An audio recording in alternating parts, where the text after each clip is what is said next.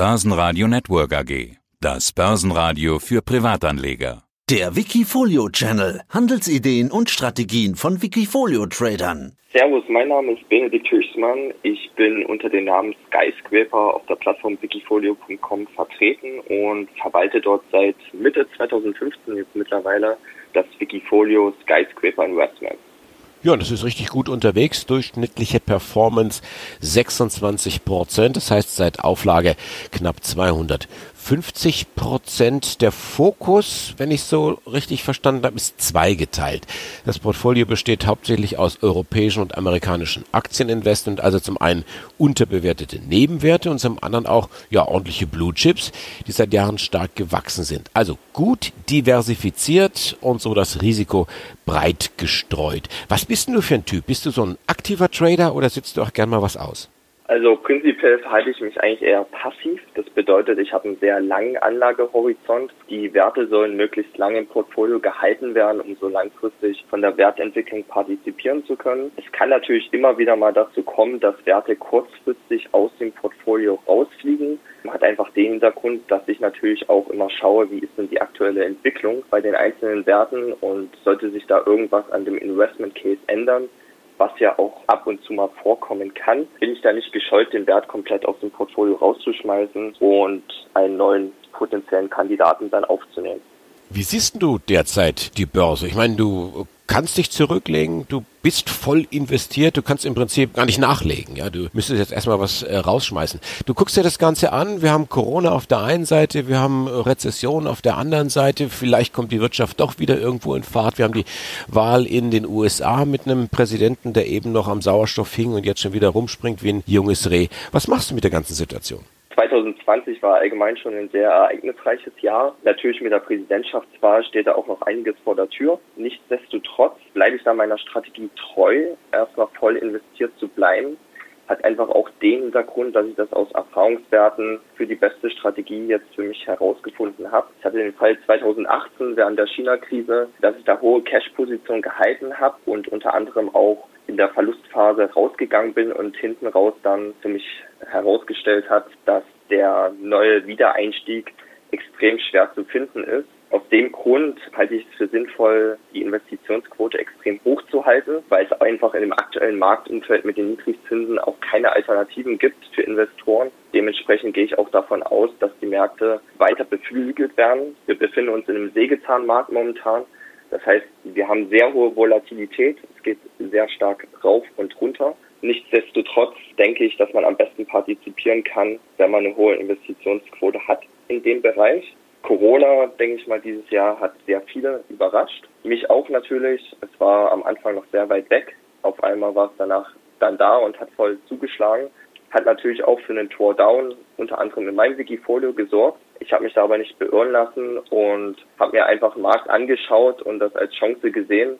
Bedeutet, durch die Corona-Krise hat sich die Digitalisierung ja um bestimmt zwei bis drei Jahre beschleunigt. Besonders Unternehmen im Tech-Bereich werden davon kurz- und langfristig sehr stark profitieren. Und dementsprechend habe ich auch auf dem Markt nochmal geschaut, okay, welche Unternehmen sind denn mögliche Profiteure, die nicht nur kurzfristig profitieren werden, sondern auch langfristig durch steigende Marktdurchdringungen und steigende Nachfrage in den Bereichen auch stark an Wert zunehmen können. Lass mich da mal kurz nachhaken oder reingrätschen sozusagen. Dein derzeitiger ja. Top-Wert, das ist ja kein Tech-Wert, ganz im Gegenteil, das ist die Global Fashion Group und das ist ein, eine Riesenposition in deinem Portfolio. Knapp ein Drittel deines Depots. Gut, die Performance ist ja sensationell, mehr als verdreifacht. Aber was ist das für eine Story? Warum ein Modewert?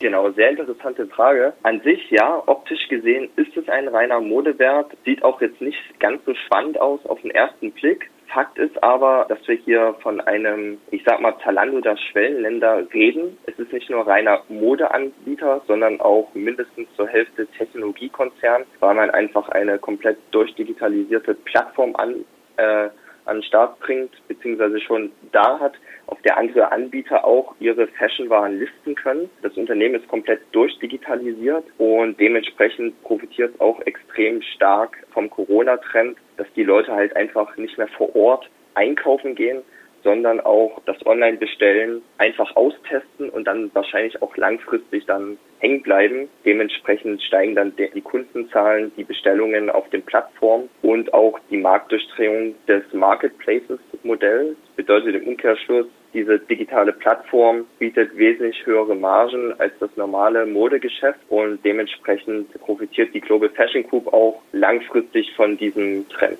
Und wenn ich mir die nächste große Position anschaue, ein Fünftel deines Depots derzeit ein anderer Wachstumstitel, HelloFresh. War das auch so ein Corona-Pick? HelloFresh hatte ich tatsächlich schon vor Corona im Portfolio. War natürlich ein ganz gutes Market-Timing. Ich habe eine Teilposition mal zwischendurch verkauft gehabt während Corona.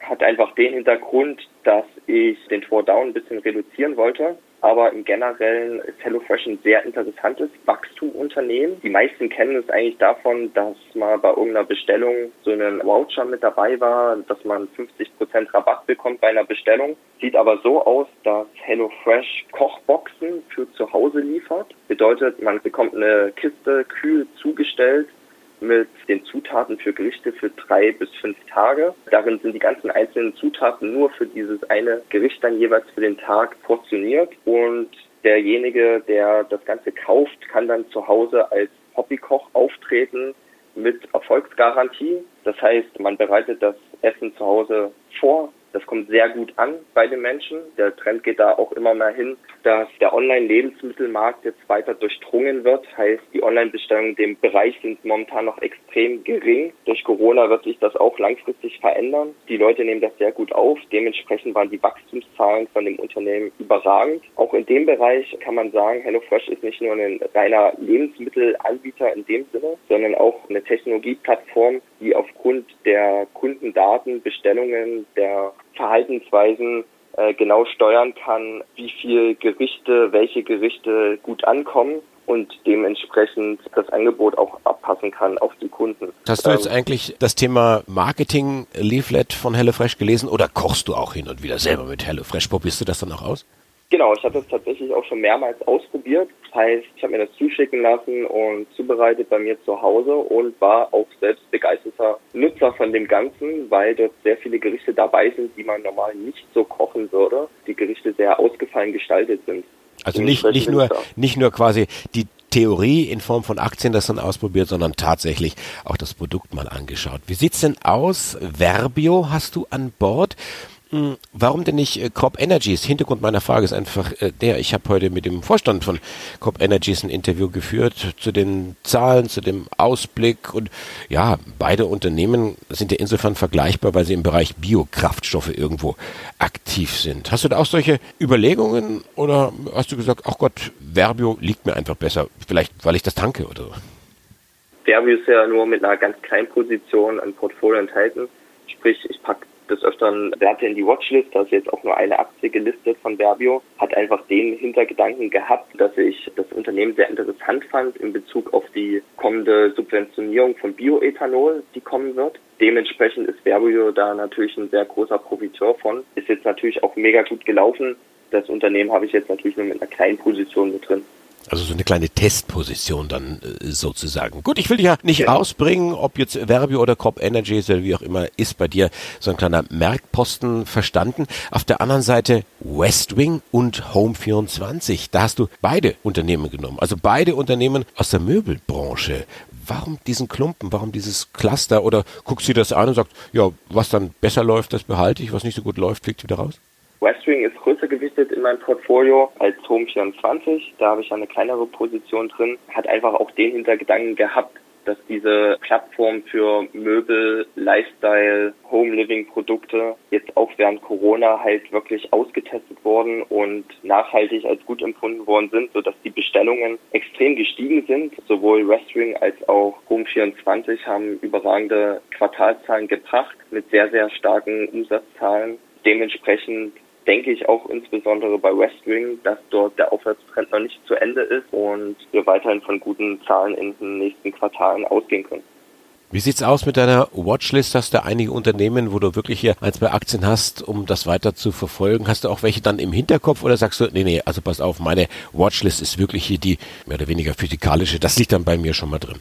Genau, also ich habe tatsächlich eine Watchlist hinterlegt. Ich habe das in viele Themenbereiche gegliedert, heißt zum Beispiel Cybersecurity, AI, KI etc. In den Bereichen sind dann halt einige Unternehmen aufgelistet, sodass ich ungefähr auf 150 Wertegrad komme, die in meiner Watchlist hinterlegt sind, die natürlich auch jederzeit ein interessanter Kandidat wären, um sie in das Wikifolio aufzunehmen.